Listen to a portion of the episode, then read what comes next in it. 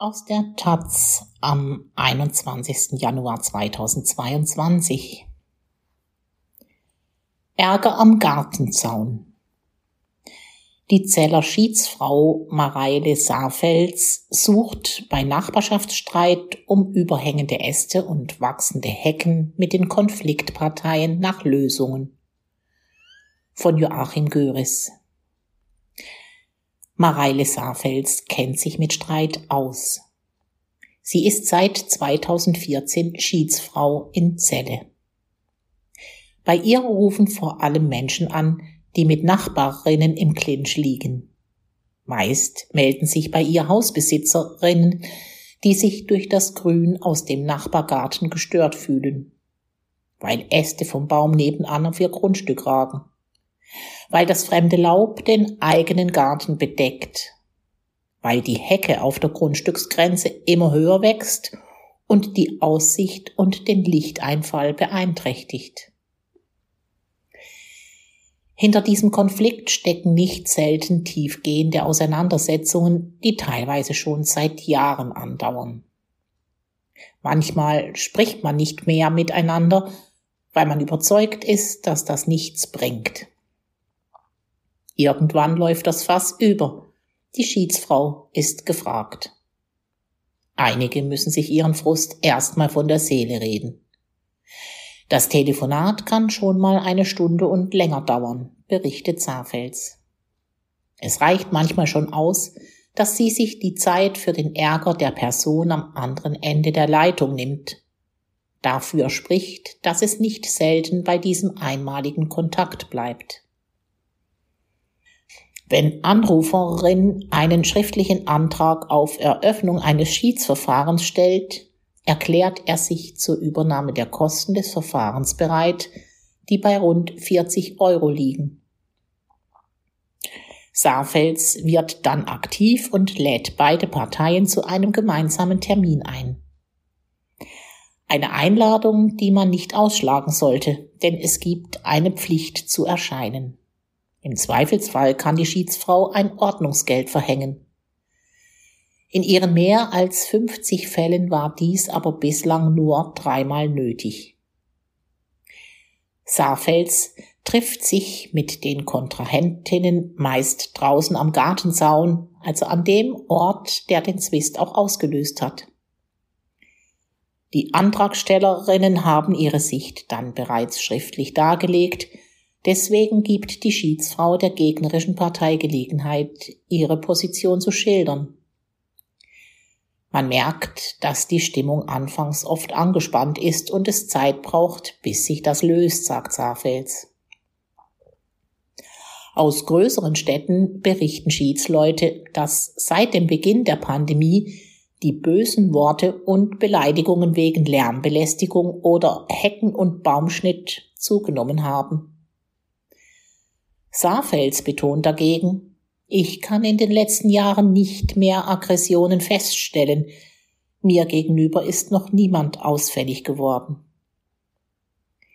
Bei Bedarf liefert die 51-jährige Fakten zur Rechtslage. Dafür informieren sich die Schiedsleute in ihrem Fachblatt Schiedsamtszeitung über die aktuelle Rechtsprechung. In Rheinland-Pfalz etwa darf laut einem Urteil des Landgerichts Koblenz eine Hecke mit einem Grenzabstand von 40 Zentimetern grundsätzlich nur einen Meter fünfzig hoch sein. Nach einem aktuellen Urteil des Bundesgerichtshofs kann ein Grundstückseigentümer von seinem Nachbarn die Beseitigung herüberhängender Äste, die die Benutzung seines Grundstücks beeinträchtigen, aber nicht verlangen, wenn er diesen Zustand länger als drei Jahre hingenommen hat. Allerdings kann der Grundstückseigentümer die störenden Zweige und Wurzeln auf eigene Kosten beseitigen. Im Gegensatz zu einem Gericht fällt Saarfels keine Urteile, sondern fördert im Gespräch die Suche nach einer gemeinsamen Lösung. In den meisten Fällen können sich die Streithähne einigen. Saarfels hält das Ergebnis vor Ort schriftlich fest und lässt das Papier von beiden Seiten unterschreiben. Damit gilt die Einigung als verbindlich. Nicht immer ist sie erfolgreich. Manche Beteiligte sind an keinem Kompromiss interessiert und lassen sich auf das Schlichtungsverfahren nur ein, weil dies unter anderem in Niedersachsen, Schleswig-Holstein und Mecklenburg-Vorpommern die Voraussetzung für eine Klage vor dem Amtsgericht ist. Saarfels warnt sie vor übertriebenen Erwartungen. Als Juristin weiß ich, dass vor Gericht Recht gesprochen wird, aber keine Probleme gelöst werden. Lösungen sind immer besser, vor allem wenn die Beteiligten auch in Zukunft in Kontakt stehen. In Hamburg, Bremen, Bayern und Baden-Württemberg gibt es gar keine Schiedspersonen. In den übrigen Bundesländern waren im Jahr 2020 rund 4600 Schiedsmänner und Schiedsfrauen aktiv. Sie hatten insgesamt mit rund 13.000 Fällen zu tun. Knapp die Hälfte konnte erfolgreich geschlichtet werden. Für dieses Ehrenamt muss man je nach Bundesland mindestens 25 bzw. 30 Jahre alt sein. Man darf keine Vorstrafen haben und muss in dem Bezirk wohnen, in dem man auch als Schiedsperson tätig ist.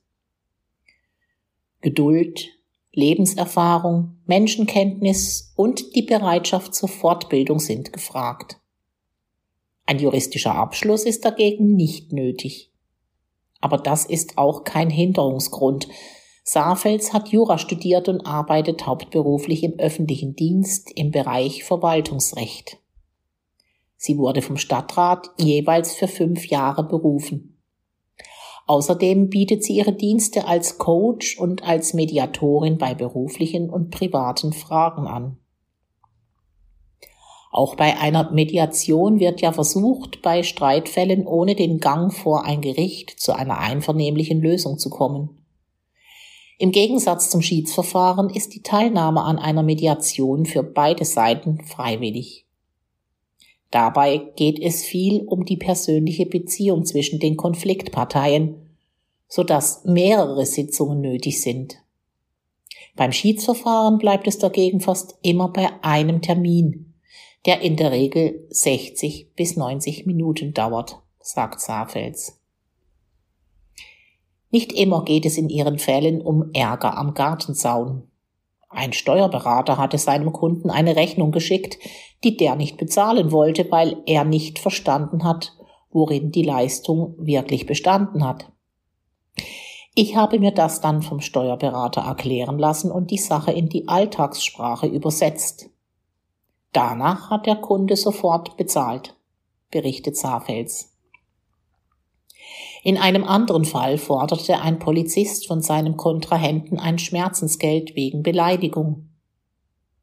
Ich bin zufrieden, wenn ich einen Rahmen schaffen kann, in dem man gut miteinander reden kann und am Ende beide Seiten gut bedient sind, sagt Saarfels und fügt hinzu, nicht selten fällt den Konfliktparteien ein Stein vom Herzen.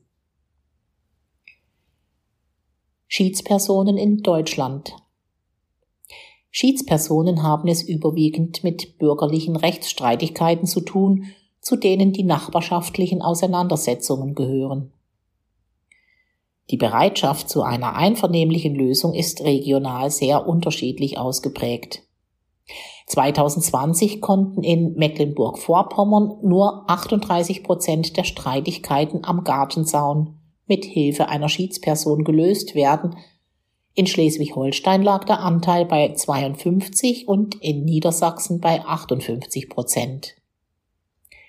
Mit 68 Prozent ist der Anteil ausgerechnet bei den als streitlustig geltenden Sachsen am höchsten.